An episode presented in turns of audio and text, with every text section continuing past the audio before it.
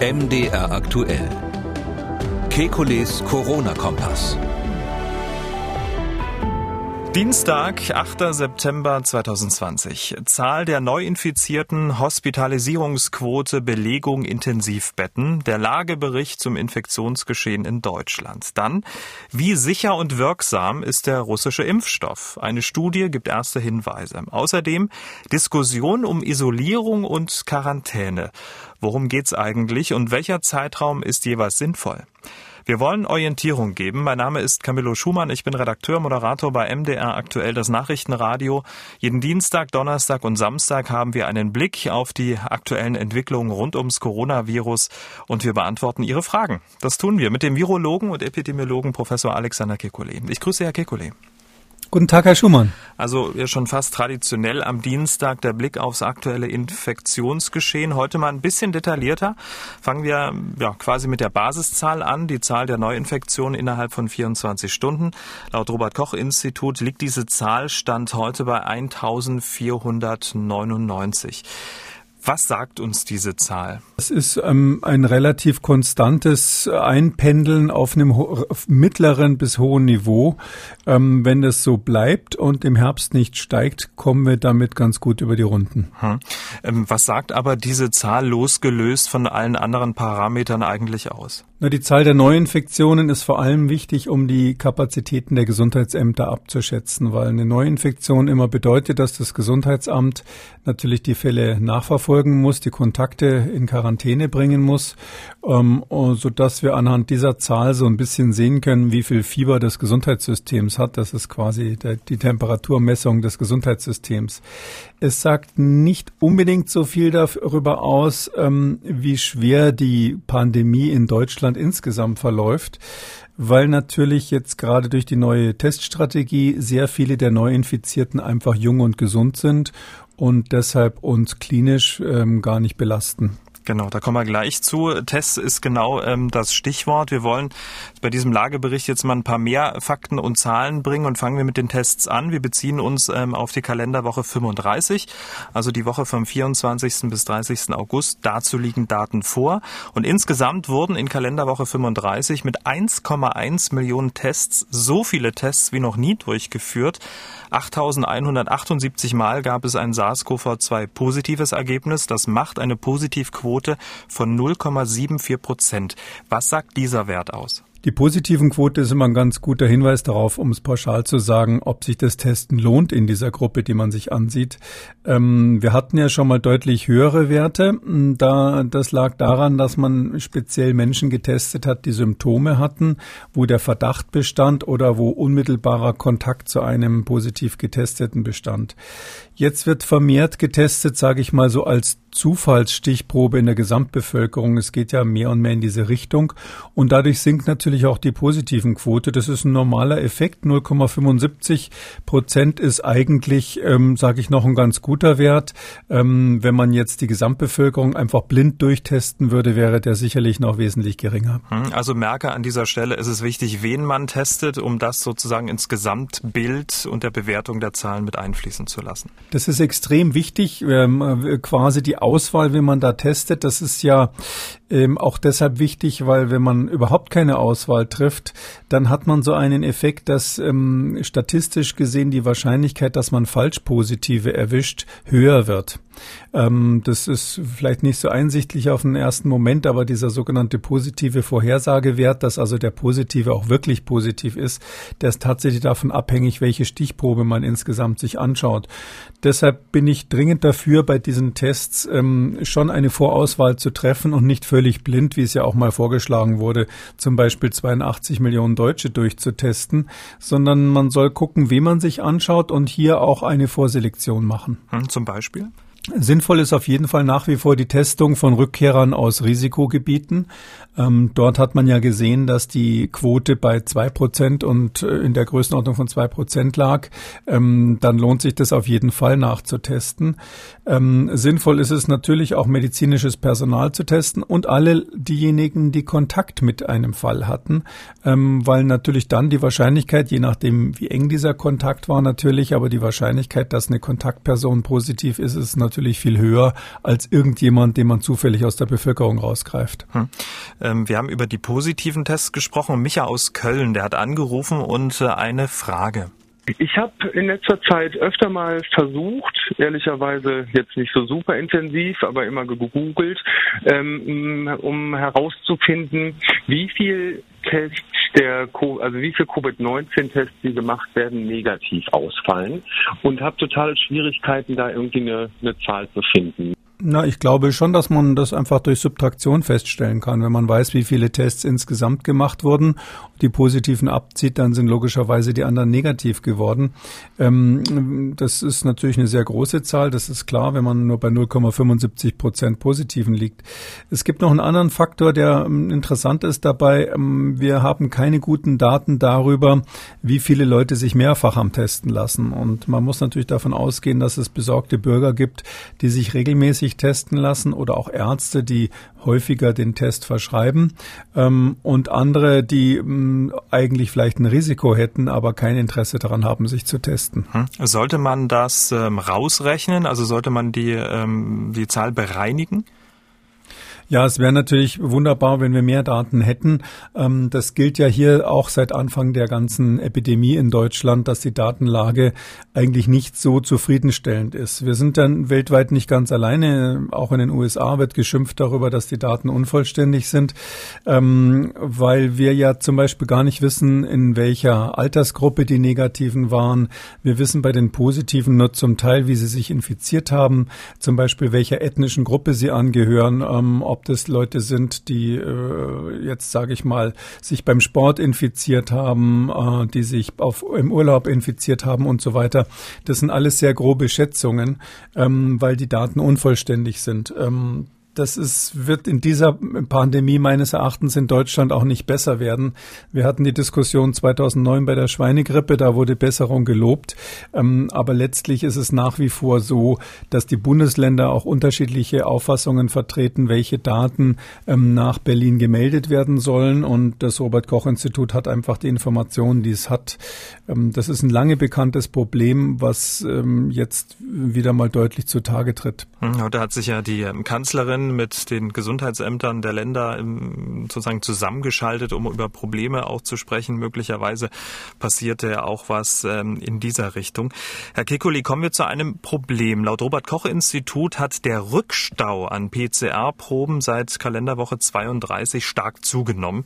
In Kalenderwoche 35 gaben 76 Labore einen Rückstau von insgesamt rund 37.000 abzuarbeitenden Proben an. 49 Labore nannten Lieferschwierigkeiten, zum Beispiel für Reagenzien.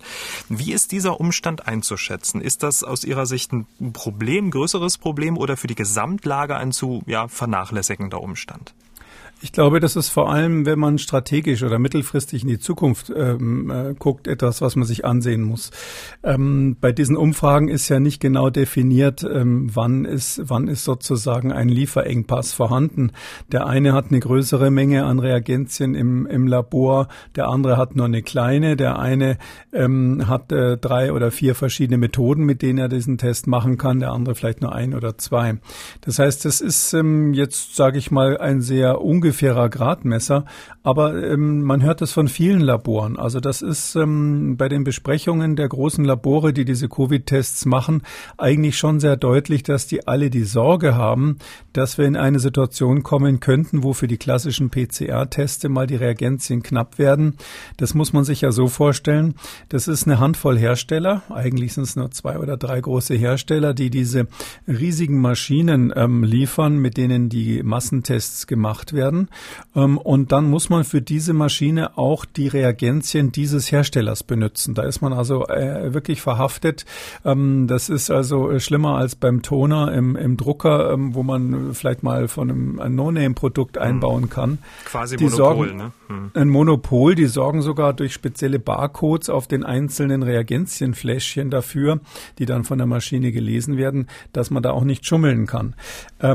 Klar, das hat was mit Qualitätskontrolle zu tun. Jemand, der da andere selbstgemachte Reagenzien einfüllt, kann natürlich dann vielleicht auch Fehler machen und dann fällt es dann auf den Hersteller zurück. Das heißt, es gibt schon Gründe dafür, aber in der Praxis heißt es, selbst Universitätslabore kriegen quasi ähm, äh, Zuteilungen, also die kriegen rationierte Zuteilungen an, an Testreagenzien. Das wird dann so gemacht, man schaut, wie viel habt ihr die letzten vier Wochen ähm, verbraucht und dann kriegt ihr das, was ihr da verbraucht habt, quasi pro Woche geliefert oder alle zwei Wochen geliefert. Jemand, der dann sagt, ich hätte gerne mal einen Vorrat für zwei Monate, den, der wird dann schon schräg angesehen. Das heißt also, ja, äh, wenn jetzt schlagartig die Fallzahl der Patienten steigen würde, im Moment machen wir ja viele Tests prophylaktisch, aber wenn die Zahl der Patienten wirklich massiv steigen würde, dass man da einen hohen Bedarf hat, dann könnten wir tatsächlich in den Engpass hineinkommen. Hm.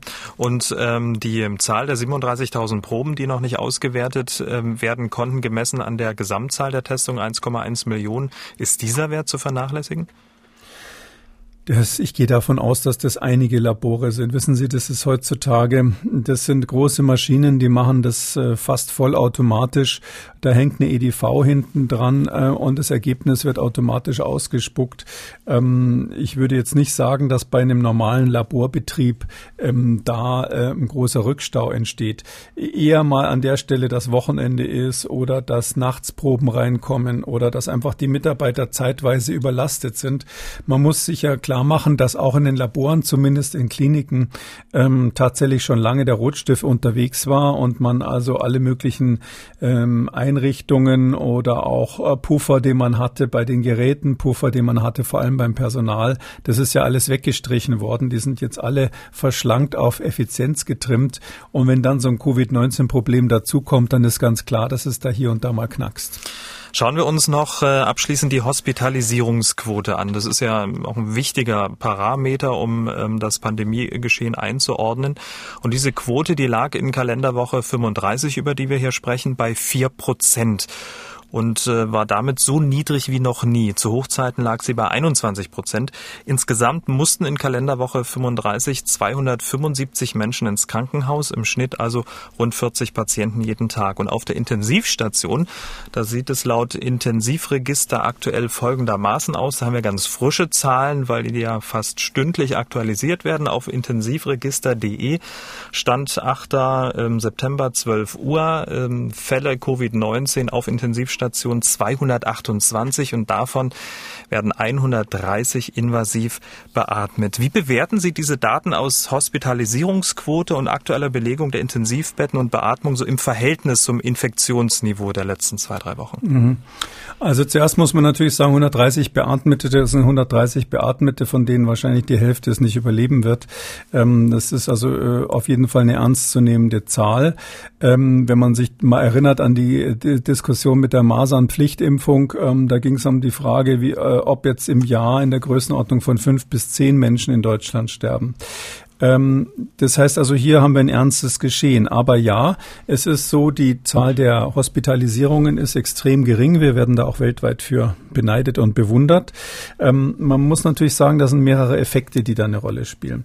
Also erstens war es am Anfang natürlich so, dass man ganz großzügig die Patienten, wenn sie positiv waren, sofort ins Krankenhaus gebracht hat, äh, um sie zu isolieren. Es gab ja damals noch keine andere Isolierungsmethode, aber auch weil man einfach unsicher war, wie der weitere Verlauf ist. Man hatte Angst, dass es es ganz schlimm werden könnte. Da ist man jetzt sicher großzügiger und es wird auch viele Menschen geben, die von vornherein sagen, ähm, ich habe da zwar ein bisschen Husten, ich bin jetzt Covid-19 positiv, aber ich bleibe zu Hause, was, wozu brauche ich ein Krankenhaus?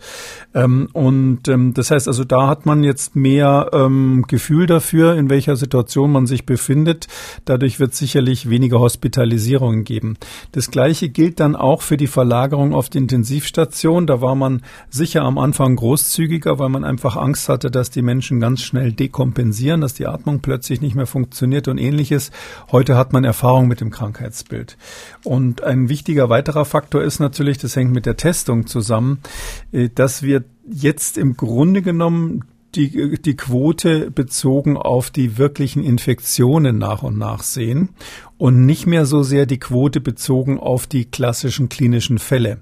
Ähm, man unterscheidet ja sonst eigentlich in der Epidemiologie ähm, von Fällen und von Infektionen. Ein Fall ist jemand, der ähm, irgendwelche Symptome zeigt. Mhm. Ähm, heute sind wir aber eigentlich da, wo jede Infektion als Fall gezählt wird.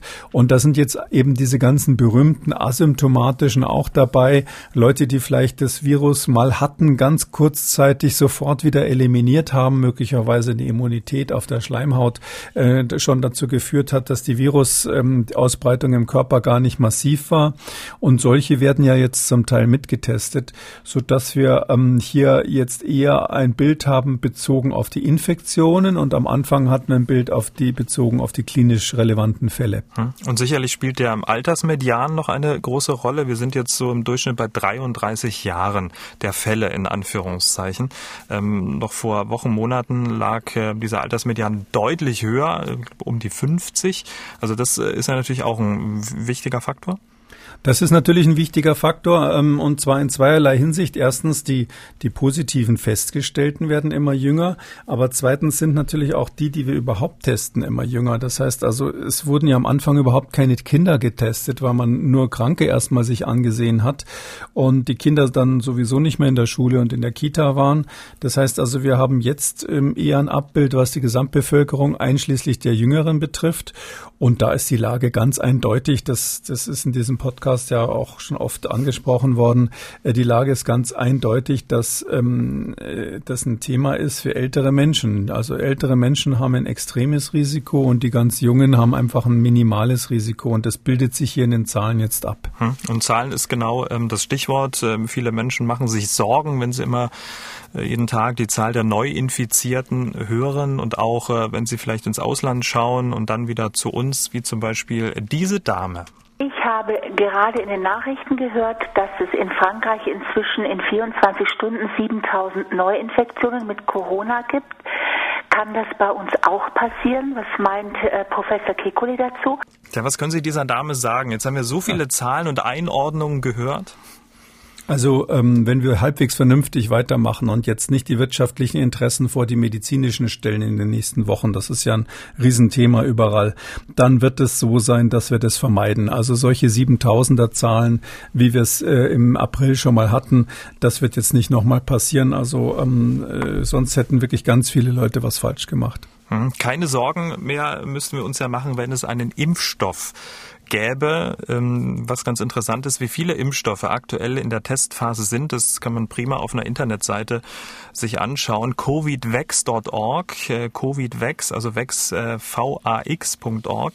Dort sieht man auch, dass aktuell über 300.000 Menschen weltweit Impfstoffkandidaten am eigenen Leib austesten, quasi für uns alle. Hoffen wir mal, dass die Nebenwirkungen sich dann auch in Grenzen halten. Ähm, was vermuten Sie, was so die gängigsten Nebenwirkungen sein werden?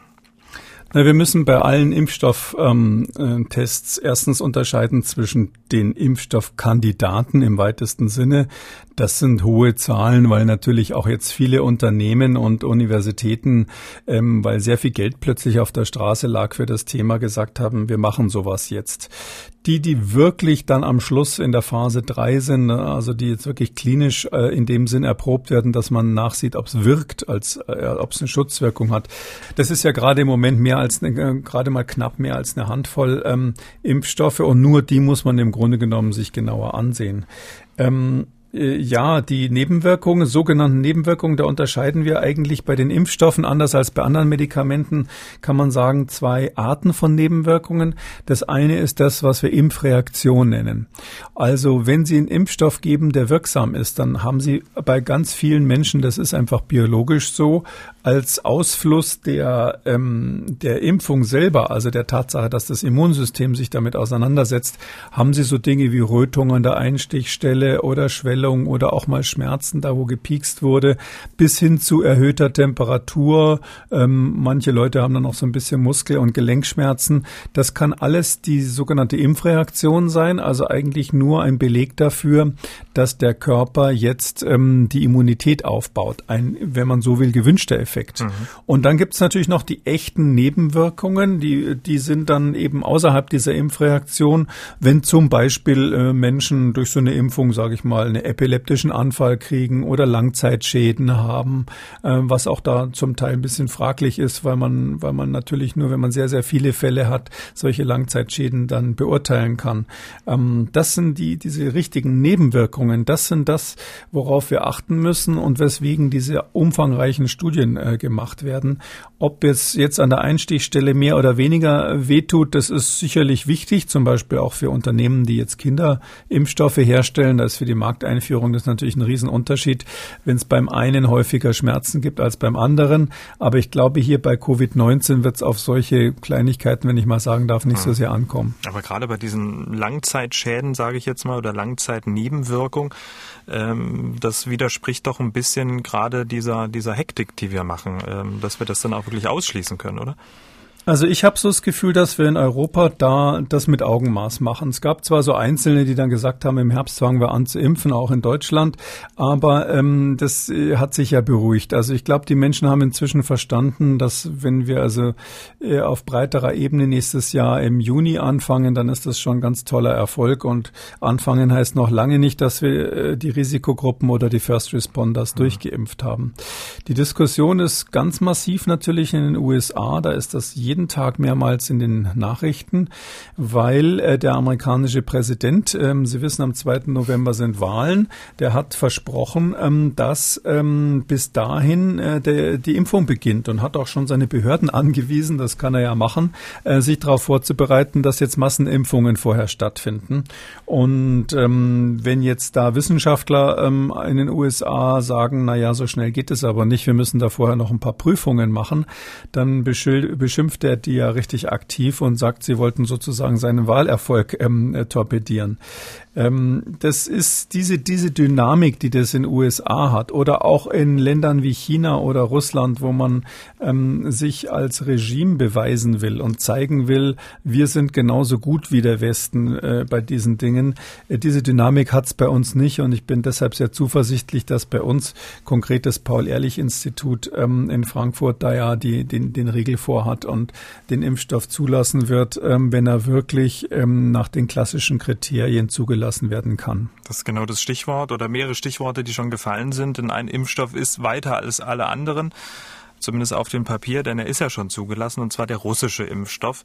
Und der wurde auch schon an Menschen getestet und ähm, die Wirksamkeit und die Nebenwirkungen, die wurden jetzt in einer Studie dokumentiert und im Wissenschaftsjournal Lancet veröffentlicht. Bevor wir auf diese Studie eingehen, also von wegen die Russen würden keine Daten preisgeben, oder? Dieser Vorwurf, da wurde ja regelmäßig erhoben. Also in diesem Fall finde ich, ich habe das Lancet Paper, das ist ja jetzt am Freitag rausgekommen, ähm, gesehen. Ähm, ich finde, in dem Fall ist es ordentlich dargestellt. Also die Daten sind natürlich nicht üppig, die sind ganz ähnlich wie das, was wir schon vermutet und hier besprochen hatten, als die ersten äh, Gerüchte durchgesickert waren. Aber ähm, ich finde, die haben das ordentlich gemacht. Das ist jetzt nicht so, dass diese russische Studie irgendwie schlampig oder schlecht wäre. Es ist halt einfach eine Phase 1, Phase 2, also die Wirksamkeitsnachweis, der, der, der steht noch aus. Hm, ähm, aber was ähm, sozusagen getestet wurde, war die Verträglichkeit. Und ähm, welche Aussage kann man dazu treffen? Naja, da werden zwei Sachen gemacht. Die haben quasi Phase 1-2 gemacht. Das heißt, die haben die erste Phase, wo nur die Verträglichkeit geprüft wird, zusammengefasst mit der Phase 2, wo man nachsieht, äh, konkret bei Impfstoffen, ob ähm, Antikörper gebildet werden, also ob eine Wirkung plausibel ist. Und da haben sie ähm, an zwei Krankenhäusern in Moskau wurde das gemacht. Das ist ja dieser Impfstoff vom Gamaleya-Institut. Ähm, übrigens kein so schlechtes Institut. Die haben früher auch mal gegen MERS, ähm, sowas ähnliches wie dieses SARS-Virus. Da haben die auch schon mal einen Impfstoff äh, entwickelt, der meines Wissens bei äh, Dromedaren funktioniert hat. Und ähm, das heißt, die wissen schon ungefähr, was sie machen. Und das ist ja so ein Impfstoff, der gemacht wurde mit ähm, Adenoviren. Das heißt also, das ist quasi ein ausgehöhltes Virus, wo nur die Hülle des Virus ist letztlich und ein bisschen Erbinformation von dem Virus. Und das Ganze spritzt man in den Muskeln, in, in die Schultermuskulatur wie in anderen Impfstoff auch. Und nur der Unterschied ist, dass dann die eigenen Muskelzellen dort also der Körper selbst, fängt dann an, ähm, solche Spike-Proteine zu produzieren, also den Teil von dem Coronavirus, den das Immunsystem erkennen kann. Und daraufhin stürzen sich natürlich die Immunzellen drauf und es kommt dann zu einer Immunisierung. So alles gut läuft. Und die haben ja da ähm, zwei verschiedene Adenoviren genommen, weil das Problem bei den Adenoviren ist, wenn das menschliche Viren sind, die gibt's halt sonst auch. Ja, das, die machen Erkältungen äh, hauptsächlich im Kindesalter. Und ähm, da haben sie jetzt zwei verschiedene Typen genommen an der Stelle. Adeno 5, der ist relativ häufig, und Adeno 26, der ist bisschen seltener. Aber trotzdem ist es natürlich so, äh, dass man auch gegen diesen, dieses Vehikel, wenn ich mal so sagen darf, auch immun sein kann. Und dann wirkt der Impfstoff natürlich nicht. Stellen Sie sich vor, Sie haben mit einem Adeno 5 als Kind mal eine Infektion durchgemacht, haben dagegen Antikörper. Jetzt kommt einer mit einem Adeno 5, was so verändert ist, dass das den äh, quasi die Immunisierung gegen Covid macht, ähm, dann wird es sofort vom Immunsystem weggefangen. Mhm. Ähm, und, und darum haben die auch, die haben, also dieses Verfahren heißt Prime Boost auf Englisch. Also man macht so eine Erstimpfung und hinterher so eine Boosterimpfung, so eine Verstärkung. Äh, so ähnlich macht man das bei Kindheitsimpfungen auch, ja, dass man zweimal eben impft, weil man weiß, da gibt es einen stärkeren Effekt. Aber bei dem Adenovirus, also bei den viralen Vektoren, ist eben wieder das Problem, mit dem gleichen kann man dann nicht nochmal impfen, weil ja auf jeden Fall bei der ersten Impfung der Körper eine Immunität gegen den, gegen die, diesen, dieses Vehikel, gegen den Vektor, sagen wir dann auch, äh, entwickelt. Und drum haben sie diese zwei verschiedenen. Drum geben die eben erstmal dieses mhm. Adeno 26 und drei Wochen später das Adeno 5. Und das hat gut funktioniert. Also die haben Nebenwirkungen wie bei den anderen auch. Es gibt ja auch vom Jenner Institute in Oxford so einen ähnlichen Impfstoff, der eben auf Schimpansen-Adenoviren aufgebaut ist eben deshalb Schimpansen, weil der bei Menschen nicht vorkommt. Und auch der hat relativ, sage ich mal, starke Impfreaktivität, also häufige Schmerzen. Das ist so die Hälfte ungefähr haben angegeben, dass sie Schmerzen haben. Äh, erhöhte Temperatur, auch die Hälfte so bis 38 äh, Grad Celsius. Äh, Kopfschmerzen ungefähr 40 Prozent. Also das ist jetzt nicht so ganz vom Pappel, wenn man sich das mhm. mal so vorstellt, wie das dann in der Kinderarztpraxis aussieht hinterher. Ähm, und äh, aber diese Messenger-RNA-Impfstoffe, Moderna ist da so ein Beispiel, die, die da sehr weit sind, die haben auch so hohe Nebenwirkungen. Also es sieht so aus, als werden diese ganzen Covid-19-Impfstoffe jetzt nicht ganz ähm, so von der ganz sanften Sorte sein. Verstehe. Und man hat eben gesehen in diesen, in, bei diesen Patienten, dass, ähm, dass die alle Antikörper entwickelt haben. Also die, die Antikörperreaktion war da in Russland. Hm, also Antikörper, Schmerzen, dann in dem Fall dann auch Kopfschmerzen waren mit dabei. Was mir aufgefallen ist, die Probanden, die waren äh, verhältnismäßig jung, also Mittelwert so um die 30. Sind die Probanden in dieser Phase der Impfstofftestung immer so jung und was sagt das dann zum, zum Ergebnis? Ja, da nimmt man immer junge Gesunde. In dem Fall hat man sogar witzigerweise nur Männer genommen. Das scheint irgendwie, scheint die gewesen zu sein, die zuerst hier gerufen haben. Ähm, ein Teil kamen ja auch vom Militär, weil ein Teil im Militärkrankenhaus gemacht wurde. Und ich schätze mal, dass auch bei den zivilen ähm, Probanden, da nimmt man in so einem Fall, wenn man nur so wenige braucht, ja, das waren ja insgesamt ähm, 76 Probanden, die man in zwei große Gruppen eingeteilt hat, dann nimmt man meistens dann Mitarbeiter oder, oder irgendwelche Wissenschaftler, die da Spaß dran haben, mitzumachen. Ja, das ist eben das Typische in so einer Phase 1-2-Studie. Da geht es ja nur darum, ähm, zu zeigen, dass das Prinzip wirkt. Also man will nur beweisen, dass das Prinzip funktioniert und das kann man mit solchen, sollte man mit solchen Probanden Probanden machen. Ähm, nicht, dass dann gleich der Erste auf der Intensivstation liegt, wenn was schief geht. Ähm, und hier ist jetzt bei dieser Gruppe nichts schief gegangen. Hätte ich auch nicht erwartet. Es ist ja so, dass man mit solchen Adenovektoren schon seit vielen Jahren Erfahrungen hat, auch Langzeiterfahrungen gibt es bestimmte Probleme, was das Immunsystem betrifft, was die Vorimmunisierung natürlich betrifft. Ein Teil der Bevölkerung könnte von vornherein gegen den Vektor immun sein. Mhm. Aber dass jetzt die Leute, sage ich jetzt mal so plakativ, tot umfallen, wenn man da äh, ausprobiert, ob der Impfstoff wirkt, das war in dem Fall überhaupt nicht zu erwarten. Mhm. Was würden Sie abschließend zum russischen Impfstoff jetzt sagen, auch mit diesem Wissen? Na, wir haben jetzt ähm, mehrere ganz große Fragezeichen. Also es waren eben äh, in dieser Situation keine Alten dabei, es waren keine Kinder dabei. Und ich glaube tatsächlich, wenn ich die Daten so sehe, der war von der von den Antikörpern, die gebildet wurden, etwas schlechter als die beiden äh, Konkurrenzprodukte, die es gibt. Ähm, die äh, Dosis, die man verwenden musste, war auch hoch. Die war fast so, man musste fast doppelt so viel ähm, äh, Adenovektor hier spritzen wie bei dem Jenner Institute Vektor. Ähm, aber trotzdem, ich glaube ehrlich gesagt, irgendwie funktionieren wird der schon bei einem Teil der Bevölkerung. Ähm, die Frage ist nur, wird man die Risikogruppen damit immunisieren können, speziell die Älteren? Und welcher Teil der Bevölkerung hat dann vielleicht doch äh, vorexistierende Antikörper? Da kann es dann einerseits zu Impfversagern kommen, andererseits auch zu äh, erheblichen Unverträglichkeiten. Wenn also da Antikörper da sind, dann kann es auch zu so einer Art äh, Immune Enhancement, nennen wir das, so eine Art Verstärkereffekt geben, das dann wirklich eine unerwünschte Nebenwirkung wäre. Das wird man sehen. Die wollen jetzt 3000 Probanden als nächstes testen. Um, und ob zugelassen oder nicht, mein, das ist, glaube ich, mehr so ein Coup von Präsident Putin gewesen, dass er das zugelassen hat. Äh, es das heißt ja trotzdem noch nicht, dass es in, äh, in ganz Russland jetzt verwendet wird. Hm, Sie wissen ja, der heißt Sputnik 5, der Impfstoff. Das ist natürlich, hat alles einen politischen Aspekt. Genau, und wir werden immer mal hier im Podcast einen Blick auf den russischen Impfstoff haben. Das war jetzt quasi der erste Aufschlag, beziehungsweise der zweite nach der Ankündigung.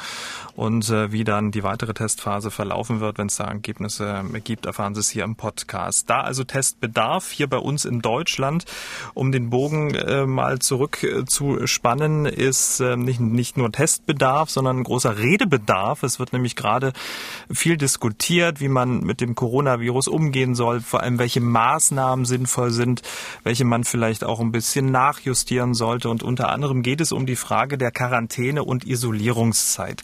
Einige Politiker haben eine Verkürzung der Quarantäne gefordert. Ihr Kollege, ähm, der Virologe Christian Drosten, schlägt eine Mischung aus Quarantäne und Isolierung vor, nennt das Ganze dann Abklingzeit. Bevor wir in diese Diskussion einsteigen, sollten wir noch mal so ein bisschen einordnen, was eigentlich eine Quarantäne und was eigentlich eine Isolierung ist. Denn es gibt ja einen kleinen, aber feinen Unterschied. In dem Fall ist es ein großer Unterschied. Also ich sage jetzt mal, die regelmäßigen Hörer dieses Podcasts wissen das, ja. Ähm, das ist so, wenn wir jemanden haben, der krank ist, Symptome hat, dann wird der isoliert. Das ist der Terminus technicus letztlich aus der Klinik. Und dann gibt's etwas, was mehr so die Gesundheitsbehörden machen. Das ist, wenn sie Kontaktpersonen haben, von denen man noch nicht weiß, ob sie krank sind. Also jemand, der nur Kontakt war, aber nicht, keine Symptome hat, nicht bekannt krank ist. Der ist in Quarantäne. Ähm, das kommt aus der uralten Zeit, als die Pestilenzen bekämpft wurden in Europa. Äh, allen voran natürlich die Pest und andere Krankheiten, die man dafür gehalten hat. Da wusste man einfach, wenn man ähm, jemanden 40 Tage lang einsperrt und der bekommt Symptome, irgendwelche Beulen, ähm, dann ähm, äh, ist er offensichtlich krank gewesen und darum gab es diese Quarantänelager. Also Quarantäne kommt ja von den 40 Tagen äh, vom italienischen Wort für 40. Und ähm, das ist hier aber natürlich schon mal das erste Problem, weil, weil wir bei Covid-19 ja die Situation haben, dass die Leute, da können sie sich ein Jahr lang einsperren, keine Symptome bekommen. Also viele, viele, die relevant sind, die auch ansteckend sind, haben ja keine Symptome. Das ist ja das Besondere hier. Oder sie sind sogar ansteckend, bevor sie Symptome bekommen ähm, sodass also diese klassische Idee mit der Quarantäne hier ähm, nur dann funktioniert, wenn man am Ende der Quarantäne entweder eine PCR macht, also wirklich guckt, ist der positiv mit Labormethoden ähm, oder die Quarantäne so lang macht, dass man sagt, okay, jetzt kann er absolut nicht mehr krank werden. Jetzt haben wir ihn quasi da ähm, so lange gebrütet, dass wirklich Schluss ist mit der Möglichkeit, dass er Covid-19 hat. Hm, und zum, zum grundsätzlichen Verständnis bei der Isolierung gibt es einen positiven Test und äh, man isoliert diese Person und bei der Quarantäne hat man den eben nicht und man schaut, was daraus wird, sage ich jetzt mal so ein bisschen bisschen salopp. Genau, also es gibt ja viele Positive, die isoliert werden und die auch keine Symptome haben. Das, äh, da verwischt, verwischt sich auch so ein bisschen die Grenze. Ich glaube deshalb, weil das eben äh, häufig so sowohl als auch Menschen sind, die keine Symptome haben, ähm, hat Christian Drosten hier gesagt, äh, lass uns hier den gemeinsamen Begriff Abklingzeit verwenden. Ähm, ich weiß nicht, ob der so glücklich ist, kommt ja aus der Kernenergie und ähm, impliziert so ein bisschen, dass alle gefährlich wären. Ähm, wobei ja die allermeisten Leuten, die in diesem Abklingbecken dann wären, ähm, ja gar nicht infektiös sind. Die sind ja in, in Quarantäne. Ähm, ich bin jetzt epidemiologisch dafür, sauber zu trennen zwischen Quarantäne und Isolierung, weil auch die wissenschaftlichen Überlegungen und die Grundlagen ganz andere sind. Kommen wir mal zu dem Vorschlag Ihres Kollegen. Er hatte in der Zeit geschrieben, äh, wie man einen zweiten Lockdown verhindern könnte. Er kapriziert sich da auf sogenannte Clusterbildung und schreibt, schaut man sich neuere Daten zur Ausscheidung des Virus an, reicht eine Isolierung der Clustermitglieder von fünf Tagen. Dabei darf das Wochenende mitgezählt werden. Ich würde diese Mischung aus Quarantäne und Isolierung Abklingzeit nennen, um die Begrifflichkeiten nicht zu verwässern. Am Ende dieser fünf Tage und nicht vorher testet man die Mitglieder des Clusters. Solch eine pauschale Regelung für Cluster ist zu verkraften und allemal besser als ein ungezielter Lockdown. Erst einmal mit Clustern sind ja Gruppen gemeint, in denen es zu einer Virusverbreitung gekommen ist. Es kann ja eine Hochzeit, Geburtstagsfeier oder so ein Fleischbetrieb sein, oder? Ja, also der Gedanke ist absolut richtig, das kann man nur unterstreichen. Wir wissen ähm, von dieser Erkrankung übrigens genauso wie von SARS 2003 eigentlich von Anfang an, dass es eine Ausbreitung in Clustern gibt. Ähm, ich habe das ja immer verglichen mit diesen Hornissennestern, die weiterfliegen. Ähm, und wenn man die unter Kontrolle kriegt, ist natürlich schon viel gewonnen. Ähm, es gibt die eine Strategie, die wir hier vorgestellt haben, äh, dass man Cluster proaktiv verhindert, indem man Situationen vorher identifiziert, in denen sie entstehen könnten. Aber es gibt auch die Strategie, quasi ähm, reaktiv dann zu sagen, wenn ein Cluster aufgetreten ist, was mache ich damit? Mhm. Und ähm, das ist hier ganz sicher ein wichtiger Hinweis, dass die Gesundheitsbehörden sich speziell auf diese Cluster-Nachverfolgung konzentrieren sollen. Ich glaube, er hat auch selber geschrieben, dass die Behörden das tatsächlich natürlich auch schon machen. Hm. Ähm, jetzt die Frage, ist das eine gute Idee? Erst einmal alle ähm, fünf Tage daheim äh, lassen und danach testen?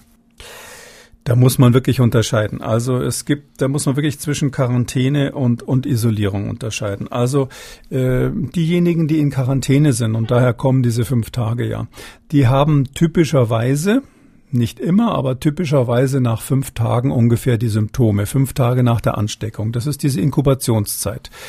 Am Anfang waren ja hm, immer so die Idee, dass die Inkubationszeit 14 Tage oder länger sein könnte. Darum hatte man diese 14-tägige Quarantäne am Anfang. Aber ich glaube, auch in diesem Podcast haben wir doch sehr frühzeitig immer gesagt, dass eine typische Inkubationszeit sind fünf Tage.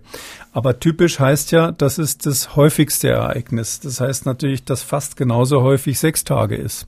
Und dann eben etwas seltener sieben und, und nach acht Tagen, dass da einer noch Symptome kriegt, ist noch seltener. Bezieht sich aber typisch typischerweise auf, die, auf diejenigen, die Symptome haben.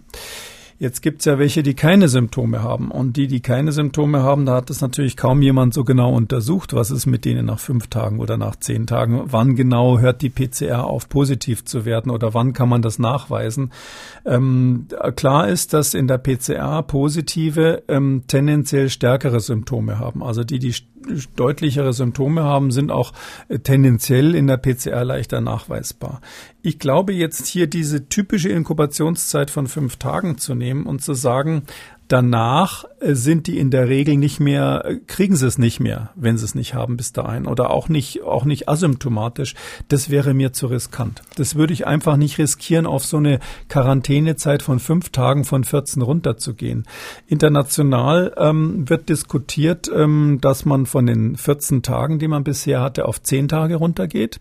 Das wird eigentlich in vielen Bereichen so gemacht. Das ist, ähm, kann man sagen, auch ganz gut durch Daten gestützt. Es gibt mehrere Studien, die untersucht haben, wenn die, ähm, wenn die, wann die Leute noch positiv werden, leider nicht mit großen Patientenzahlen, aber ähm, tendenziell ist es so, dass man, äh, sag mal, höchstens zehn Prozent übersieht, wenn man von 14 auf 10 Tage runtergeht. War wahrscheinlich wesentlich weniger. Mhm so dass ich sagen würde, ähm, sowas kann man machen, weil das ist ja letztlich eine Abwägung zwischen wirtschaftlichen Interessen, ähm, persönlichen Freiheiten und medizinischer Sicherheit. Ähm, wo ich auf gar keinen Fall zustimmen kann, ähm, ich habe den Vorschlag äh, von Christian Drosten auch gelesen, ist, dass man unter Umständen nach fünf Tagen Quarantäne die Leute dann auch ohne Testen rauslässt, wenn sie keine Symptome haben. Weil hier ist es ja nun wirklich so, ähm, dass wir eine Erkrankung haben, die häufig, und es zeigt sich in letzter letzter Zeit immer deutlicher, vielleicht sogar sehr häufig asymptomatisch verläuft. Ähm, es ist auch so, dass die Menschen, wenn sie jetzt wissen, ich muss dann länger in Quarantäne bleiben, vielleicht nicht so motiviert sind zu sagen, dass sie gerade mal heute Morgen ein bisschen Kopfschmerzen hatten oder ähnliches oder ihnen der Hals mal gekratzt hat. Das heißt also, da ähm, in Aussicht zu stellen, äh, falls die Kapazitäten nicht ausreichen, zu sagen, nach fünf Tagen könnt ihr alle wieder nach Hause, das wäre mir zu riskant und ich muss auch ehrlich sagen, ich sehe diese Daten nicht. Also ich kenne keine Daten dazu und mh, mm, es wird ja viel unter Kollegen auch diskutiert, natürlich dieses Thema jetzt, nachdem der Vorschlag in der Welt ist. Mhm. Ähm, da fragen sich einige, wo die Daten sind, die, die das begründen. Da kommen wir gleich zu. Er schreibt, selbst eine Beendigung der Abklingzeit ohne Test wäre in Krisenzeiten denkbar, denn die Clusterstrategie arbeitet ohnehin mit Restrisiken. Alle Beteiligten müssten akzeptieren, dass man in Krisenzeiten nicht jede Infektion verhindern kann. Ähm, Herr Kikuli, Sie sagen ja auch immer, wir brauchen Maßnahmen, die vor dem Komma Sinn machen und nicht hinter dem Komma. Ja, natürlich, wir arbeiten alle mit Restrisiken, das ist doch ganz klar. Also dieses Smart-Konzept, ähm, was ich mal im, im März aufgestellt habe, das impliziert ja auch, dass man statt Lockdown quasi diese fünf Maßnahmen des Smart-Konzepts hat und dadurch eine letztlich kontrollierte Durchseuchung in Kauf nimmt eines Teils der Bevölkerung. Muss man eben gut aufpassen, wer da infiziert wird. So gesehen ist es ein Restrisiko, was man bewusst in Kauf nimmt. Ähm, dass die Diskussion an der Stelle nochmal aufgeführt wird, finde ich sinnvoll. Die Frage ist aber halt einfach, wen stecken die Leute dann an? Und so praktisch gesehen, ich, wie, wie stelle ich mir das vor? Also woher weiß das Gesundheitsamt, wenn es jetzt nicht testet? Also die Idee ist ja nicht zu testen, sondern stattdessen zu, äh, eine, eine Quarantäne zu machen. Woher weiß das Gesundheitsamt eigentlich, wer zu dem Cluster gehört? Weil ähm, bisher sagt man ja, naja, wir haben 15 Minuten enger Kontakt, weniger als eineinhalb Meter. Das gilt, ist ein Grund für, für Quarantäne.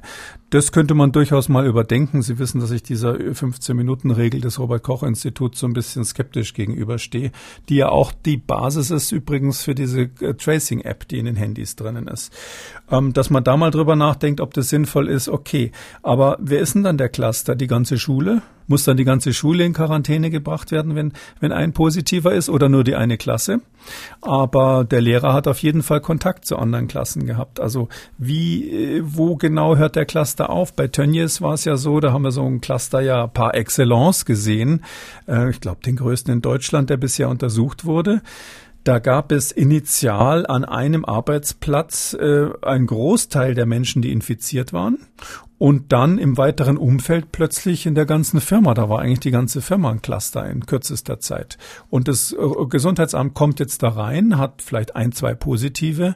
Woher weiß es, dass das ein Cluster überhaupt war? Und woher weiß es, wo der Cluster aufhört? Also daher glaube ich, ich sehe nicht praktisch, aber vielleicht muss man es noch ein bisschen diskutieren. Ich sehe praktisch nicht wirklich, wie das, wie das funktionieren soll und hilfreich sein soll. Auf der anderen Seite, Sie haben es schon angesprochen, gibt es denn überhaupt eine wissenschaftliche Grundlage, äh, mit der man dann über eine Verkürzung, in dem Fall der Quarantäne, dann überhaupt nachdenken kann?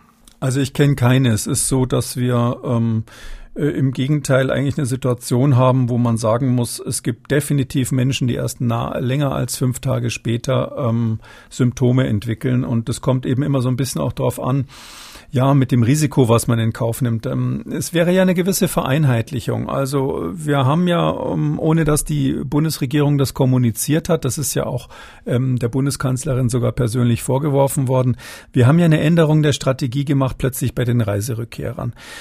Da hieß es ja zuerst immer, ihr müsst zwei Wochen in Quarantäne und dann hieß es plötzlich, der Test alleine reicht. Negativer Test heißt keine Quarantäne. Da hat man dann irgendwann das korrigiert und gesagt, Moment mal, der könnte sich ja, wenn er am Flughafen getestet wird, am Tag vorher infiziert haben, also noch in der Inkubationszeit sein und hat dann gesagt, okay, äh, neuer Plan, fünf Tage nach Einreise müsst ihr den Test machen. Das ist immerhin schon ein bisschen plausibler. Aber diejenigen, die fünf Tage nach Einreise negativ sind, die müssen ja nicht mehr in Quarantäne, weil man sagt, ihr seid jetzt sozusagen freigesprochen. Die Wahrscheinlichkeit, dass ihr euch im Urlaub infiziert hat, ist gering genug, dass wir euch rauslassen. Dieses Risiko tragen wir. Es ist aber die, die Population der Menschen, die einfach nur im Urlaub waren, auch in einem Risikogebiet, die ist natürlich ähm, sowieso nicht so hoch infiziert. Also zwei Prozent waren es in der Stoßzeit, wo man Menschen hatte, die aus dem Westbalkan, aus der Türkei zurückkamen. Da hatte man an der bayerischen Grenze bis zu zwei Prozent Infizierte von denen, die man getestet hat. Jetzt muss man sich vorstellen, hm, äh, wie ist das in der Situation, wenn ich Kontakt hatte, also wenn ich unmittelbare Kontaktperson bin.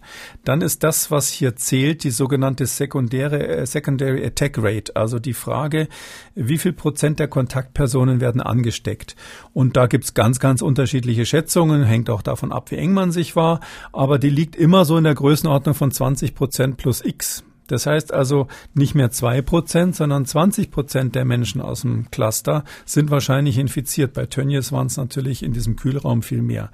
Und äh, ob man jetzt bei so einem hohen Risiko, also dem Risiko eines Clustermitglieds, äh, wir wissen, diese Superspreader-Ereignisse sind ja das gefährlichste, was wir hier überhaupt haben bei Covid-19. Also jemand, der bei einem Superspreader-Ereignis dabei war, dem zu sagen, okay, nach fünf Tagen ein Test und du gehst nach Hause, als wäre er nur im Risikogebiet im Urlaub gewesen, wo er sich vielleicht sehr, sehr vernünftig verhalten hat. Ich finde, da vergleicht man Äpfel mit Birnen und das muss man wirklich diskutieren, ob man dieses Risiko gerade bei den Superspreader-Ereignissen eingehen will. Hm. Um nochmal auf die Quarantäne zu kommen und die Diskussion um die Verkürzung. Ähm, Deutschland 14 Tage, EU-weit bei 10, also Deutschland ist da noch äh, vier, vier, vier Tage draufgelegt. Frankreich hat die Quarantäne Quarantänezeit äh, oder will die Quarantänezeit im Vergleich zu Deutschland sogar halbieren auf nur noch sieben Tage, hat der französische Gesundheitsminister heute vorgeschlagen. Ähm, dass an der Quarantänezeit gerüttelt wird, das ist relativ klar. Auch ähm, das Robert-Koch-Institut soll sich demnächst ähm, dazu äußern. Jedenfalls wurde es auch von der Politik aufgefordert. Ähm, wie würde Ihre Empfehlung da so aussehen? Ja, meine Empfehlung ist ja schon seit Monaten auf zehn Tage zu gehen. Äh, das halte ich für angemessen und es ist so, dass in Großbritannien eben auch gerade diskutiert diskutiert wird, zehn Tage oder acht Tage. Oh, und das sind immer die wirtschaftlichen Interessen, die auf der anderen Seite der Waagschale sind. Und ähm, ich würde da kein Risiko eingehen. Ich finde, das Problem ist doch ein ganz anderes. Das Problem ist doch, ein Teil der Menschen macht das einfach nicht mit. Und da ist es egal, ob sie fünf oder acht oder zehn Tage Quarantäne machen. Äh, wissenschaftlich begründet wäre auf jeden Fall zehn Tage in der jetzigen Situation. Und dass da einige nicht mitmachen, die werden sie auch nicht einfangen, indem sie ihnen sozusagen anbieten, schau her, jetzt sind es nur noch fünf Tage. Ich glaube, das ist eine grundsätzliche Haltungsfrage. Wir haben die ganze Zeit äh, über äh, Quarantäne äh, gesprochen. Sie haben sich dann für die, für die Verkürzung auf zehn Tage ausgesprochen. Wie sieht es denn mit der, mit der Isolierungszeit aus? Soll daran gerüttelt werden? Also bei der Isolierung haben wir ja nun äh, ganz gute Daten, weil das sind ja Patienten, die wirklich äh, untersucht sind und positiv sind. Und dann macht man das natürlich dann regelmäßig so, dass man nochmal guckt, ist das Virus noch da. Hier gibt's etwas, was wichtig ist, nämlich, dass wir ja tatsächlich mit der PCR ähm, das Virus noch nachweisen, wenn es gar nicht mehr vermehrungsfähig ist. Also quasi Trümmer dieses Virus irgendwie auf der Schleimhaut. Wahrscheinlich ein Teil der Leute noch PCR-positiv sind nach zwei Wochen, ähm, die also definitiv nicht mehr ansteckend sind. Da gibt's eine Studie, die ist eigentlich so die Basis für das, was man seitdem entscheidet, oder eigentlich zwei Studien. Die eine ist ähm, in Nature erschienen, schon im Mai, da haben wir auch schon drüber gesprochen. Das war diese von Hong Kong University äh, und Guangzhou in, in China, ähm, wo man ähm, eben festgestellt hat, wie lange ungefähr diese Personen infektiös bleiben. Das war die, wo an einer Stelle ein Rechenfehler passiert ist und die Schweizer das dann korrigiert haben. Der hat aber nichts mit der Frage zu tun, wie lange jemand Virus Virus ausscheidet. Und es gibt eine zweite große Studie, die ist schon am 22. Mai erschienen, ähm, in, aus Kanada. Ähm, in Manitoba ist die gemacht worden, in Kanada. Kanada. Da hatte man ähm, insgesamt 90 PCR-positive Patienten. Das ist die größte Zahl, glaube ich, die jemals untersucht wurde. Ähm, hat man äh, gecheckt und geschaut, wie viel von denen ähm, äh, haben überhaupt anzüchtbares Virus. Also wo kann man wirklich aus dem, aus dem Material dann Virus in der Zellkultur auch vermehren, also vermehrbares Virus. Und es waren nur 26 von den 90, also eine relativ kleine Zahl. Und das, oder was heißt kleine Zahl, das haben die sich dann genauer angeschaut und festgestellt, wenn in der PCR dieser, ähm, dieser Wert, mit dem die PCR ge ge gemessen wird, das ist der sogenannte CT-Wert, also Cycle Threshold heißt das. Also das ist der Wert, mit dem man feststellt, ob die PCR positiv ist oder nicht. Wenn dieser PCR-Wert über 24 steigt, das heißt ganz wenig Virus drinnen ist, dann kann man normalerweise kein Virus zumindest in dieser Studie nachweisen. Und auch wenn die Zeit zwischen dem Auftreten der Symptome und dem Test größer als acht Tage ist, also neun Tage plus X, auch dann kann man normalerweise kein Virus mehr nachweisen. Die Autoren dieser Studie waren deshalb der Meinung, dass man das nochmal überprüfen muss, ob man wirklich 14 Tage lang ähm, die Menschen in Isolierung halten muss, weil man zwar nach 14 Tagen noch in der PCR was sieht, aber eben das Virus gar nicht mehr anzüchten kann. Das heißt, sie sind wohl gar nicht mehr infektiös. Und daraufhin haben die amerikanischen Gesundheitsbehörde CDC gesagt, okay, wir senken diese Isolierungszeit von 14 Tage auf 10. Da haben wir hier schon mal drüber gesprochen. Und vor kurzem hat das Robert Koch Institut nachgezogen und gesagt, okay, für die Isolierung gehen wir jetzt auch auf 10 Tage. Und das ist eigentlich weltweit so der Standard, dass man auf 10 eben runtergegangen ist wegen dieser und ähnlicher Studien. Ich kenne jetzt definitiv keine andere Studie, die diese Daten jetzt erlauben würde, hier die Isolierung auf fünf runterzusetzen. Ähm, das äh, müsste dann wirklich begründet werden, aufgrund welcher Datenbasis so eine Empfehlung abgegeben wird. Mhm. Also halten wir fest, ähm, ist ja auch einfach zu merken, Quarantäne zehn Tage, Isolierung zehn Tage und das wäre sozusagen ein Zeitraum, mit dem man dann auch leben könnte. Das ist das, was ähm, jetzt nicht nur mein Privatvorschlag ist, sondern wo ich sagen muss, wo international äh, die Kollegen eigentlich ähm, alle mitgehen. Ähm, alles, was sportlicher ist, äh, passiert eigentlich auf Druck von politischen Entscheidungsträgern und kommt nicht aus der Wissenschaft. Ähm, und ich glaube, ähm, das ist ganz wichtig, dass wir Wissenschaftler eben auch unsere Vorschläge dann in der Fachwelt diskutieren und nicht sozusagen über politische Kanäle äh, verwässern, weil ich glaube, es ist wichtig, dass weltweit die, die Wissenschaftler eine klare Position haben und ähm, die muss datenbasiert sein. Das, dass dann die Politik manchmal was anderes macht, ich meine, ich mache seit Jahrzehnten Politikberatung, das ist einfach so. Damit muss man leben, das tut auch manchmal weh als Forscher, aber ähm, ich glaube, es, wir sollten nicht so weit gehen, dass wir in vorauseilendem Gehorsam sozusagen uns Gedanken machen kann, wie man äh, politisch äh, schrägstrich wissenschaftliche Kompromisse machen könnte. Das lassen wir so stehen und kommen damit zu den Hörerfragen in dieser Ausgabe. Herr Welters hat angerufen. Mein Sohn ist 14 Jahre alt, hat Halskratzen und Erkältungssymptome, kein Fieber. Und wir haben ihn heute vorsorglich nicht in die Schule geschickt und äh, rückgefragt, sowohl beim Kinderarzt als bei der Hotline als auch in der Schule. Ein Corona-Test wird jetzt erstmal nicht ähm, verlangt. Ist für mich okay. Ähm, wir werden das weiter beobachten. Na, meine Frage zielt aber dahin, ähm, wie kann es sein, dass trotz der äh, Vorsorgemaßnahmen in der Schule äh, sich Erkältungsviren so stark verbreiten, sind einfach Rhinoviren, Erkältungsviren wesentlich ansteckender als die Coronaviren. Ich habe dazu im Internet so schnell keine gute Information gefunden und für eine Antwort wäre ich dankbar.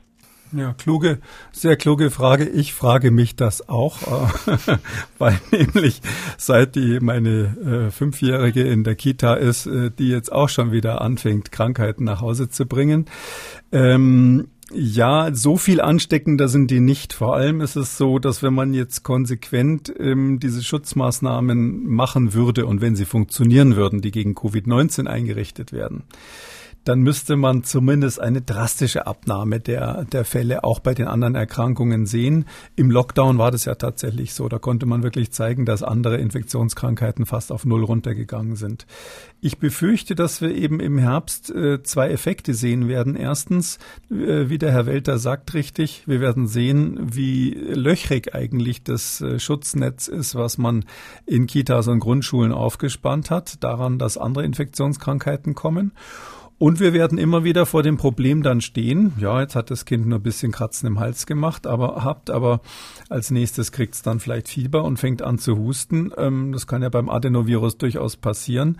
Ähm, was macht man denn dann? Also da wäre die Wahl eben dann zehn Tage Quarantäne zu machen und zu gucken, ob sich irgendwie Covid-19 ausbrütet. Äh, das würde man kaum feststellen vor dem Hintergrund einer Adenovirusinfektion zum Beispiel. Oder eben fünf Tage und dann testen. Das halte ich auf jeden Fall für sinnvoll. Oder eben vielleicht noch schneller testen, weil Symptome sind ja schon da. Könnte man sagen, ähm, ich ähm, mache sofort einen Schnelltest. Also ganz ohne Testen werden wir wahrscheinlich da den Spagat nicht hinbekommen, sonst sind ganz schnell wieder die Schulen und die Kitas leer. Hm, aber was ja schon interessant ist, man äh, hat Hygienekonzepte, unterschiedliche Eingänge, da geht man raus, äh, da kommt man rein, dann werden Cluster gebildet, Gruppen gebildet äh, und trotzdem ähm, erkälten sich die, die Kinder und die Jugendlichen. Ähm, aber nicht mit ja. Covid, sondern eben mit einer ganz normalen Erkältung. Wie kann das eigentlich ja. sein?